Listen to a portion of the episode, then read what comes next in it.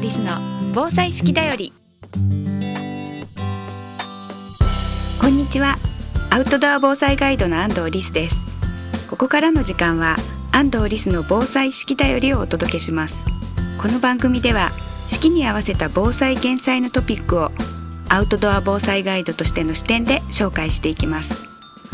アウトドアのスキルには自然と共に生きる知恵がたくさん詰まっています。毎日の暮らしを楽しく豊かにしていたら頑張らなくても防災に取り組めていた。そんな時間を皆さんと一緒に過ごせたらと思っています。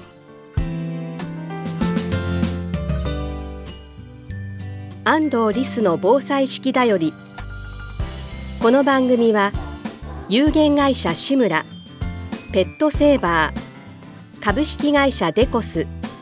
日本ボレイト株式会社坂本助産所の提供でお送りします。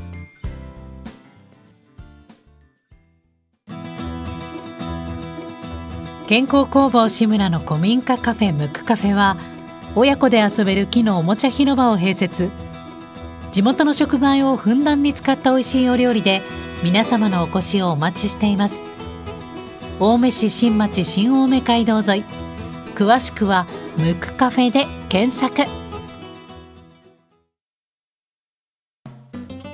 今回は先週に引き続き一般社団法人日本防災教育訓練センターペットセーバーのサニー神谷さんにお越しいただいています。サニーさんよろしくお願いします。よろしくお願いします。先週は避難所のお話なかなか行くの大変だよっていうこと行政によって方針が違うよっていうことをお聞きしましたが、えー、避難できるとしてペットとどのように避難したらいいかそれについてちょっとお聞かせいただけますでしょうか？はいそうですね、えー、まずはその準備、はい、これはその普段ペットを飼ってらっしゃるですね、うん、えー、必要な、まあ、生活グッズ、うんうんうん、それが、まあ、あ最低そうですね、まあ、3日から1週間、まあ、場所とか状況によると思いますけども、うん、おまず自分でどういうふうに持っていくのかなとキャリーケースなのか何なのか、はい。はい、それに実際入れてみて、はいはい、そして、えー、そのあと大切なよく忘れがちなのは、はい、あの狂犬病とかあのワクチン接種履歴とかそういう法的な、うん、ものとかとマイクロチップの番号とか、はいはいはい、それからあそうですね、えー、あとペットのそういう写真とか、なぜかというとペット連れて行ってもそのペットがもし一掃してしまった逃げ出してしまった時にやっぱり特定するのに、そういうような情報をまとめたもの、はいはい、それをやっぱり一つの紙にしておかないと、ペットの入所する時にそもそも入れないというか。はいはいそういう法的なまあ、伝染病とかも持ってないってことがないと、そもそもその入所避難所のところ管理施設の中に、えー、預かっていただけないとか、そういうことがあるのでそこら辺をこうしっかりと準備されて、はい、あとはその優先順位としてはそのペットが例えば転換を持ってるとか。となるとそういうお薬ですね。あお薬大切ですね、はい、やっぱり環境が変わるとペットもねその生活がストレスがすごい溜まってくるので、そういう意味ではその転換とかもう負担以上に、はいはい、あのひどくなったりとか、うん、またはその胃腸とか内臓系の病気とかもですね、うん、ストレスで。そうですね、はい、人と一緒ですよね。そうなんですよね、はい、はい、で特にやっぱ便秘が多いので。便秘、はい、これ人間もですね、そうですけども、その便秘に関しては今最近はあのドライえー、ベジタブル、はい、あの乾かしておいてそうあの、かんぴょうみたいなのもいいですしああいうふうな繊維類ですね、そういうものをやっぱり与えるということでその便秘の解消になる、はい、うん、そういうのもだんだん過去の経験からですね、あのペットの防災については、ね、はい、言われ出してますね。なるほど、かんぴょうとか考えたことなかったですね。えそれからあと避難する時先ほどキャリーバッグとか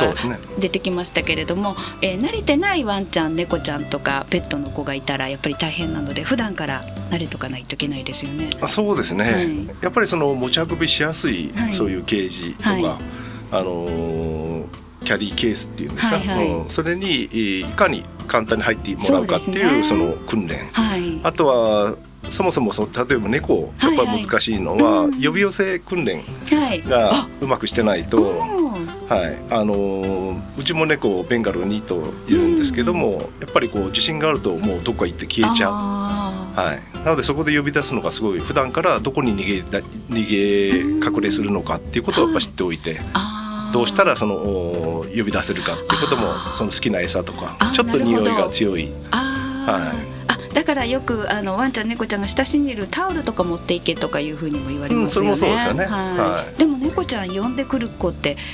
すごい来る子もいますけどあんまり来ない子もいるんですがそうです、ね、頑張って訓練しなきゃいけないそうですね、ね、はい、そこは飼い主の努力ですよねなるほどね、はい、ただ遊びながらやると結構楽しい。あそうなんですね、はい、最近は猫のしつけトレーナーとかもいらっしゃいますしいろんな芸したりとか。あ芸まで、はい、どんな芸するんですか？やっぱりバーンって言ってコロンって転がったりとか。バーンで転、はい、ワンちゃんのように。はい、立ってるところで立ったりとか 猫さんも大変ですね。餌をもらうために、ね、餌のためにやっぱり頑張って中入ったりとかしてくれるってことですね。すね。あと猫ちゃん私あの動物病院でアルバイトしてたことがあって、はいはい、やっぱり注射打ったりする時に暴れちゃう子とか、ね、うん、持ってくる途中に逃げちゃう子がいるから、その時は洗濯ネットに入れて持ってきてくださいってよく言ってたんですけれどもそれも割と使えます、ね、そうですね、うん、はい。洗濯ネットもやり方があって普通のこう、まあ、100円ショップとかで売ってる目のメッシュがものすごく細かいやつを使って、はい。はい、まず逆さまにしておいて、で手をネネットのですね一番そこまで入れて、はい、そこの真ん中ですねまた。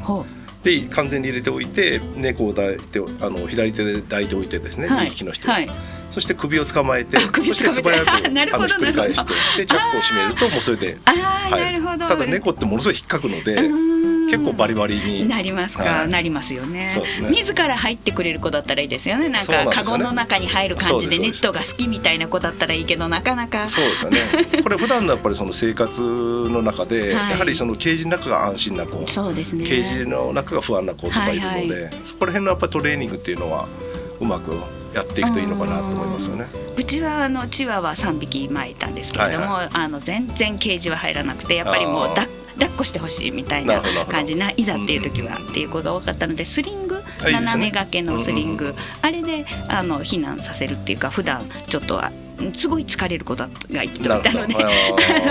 散歩いやみたいになった時にすぐ抱っこしたりしてましたけどスリング役に立ちましたね。スリングの方がその暖かいっていうかそれもあるしやっぱりこう近いですのでね。そうですね。あと声かけもすごい大事ですね優しい。はいやっぱりペットも心がね,、あの重要ってことですね。そうですそうです。サニーさんのお話まだまだやっぱりお聞きしたいと思いますので、えー、また来週も、えー、お願いしたいと思ってます。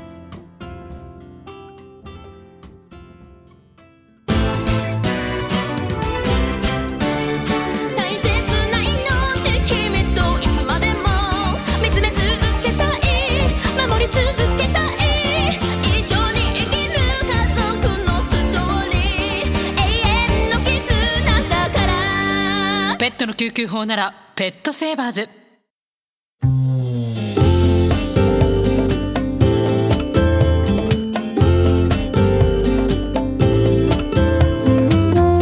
安藤リスの防災式だより。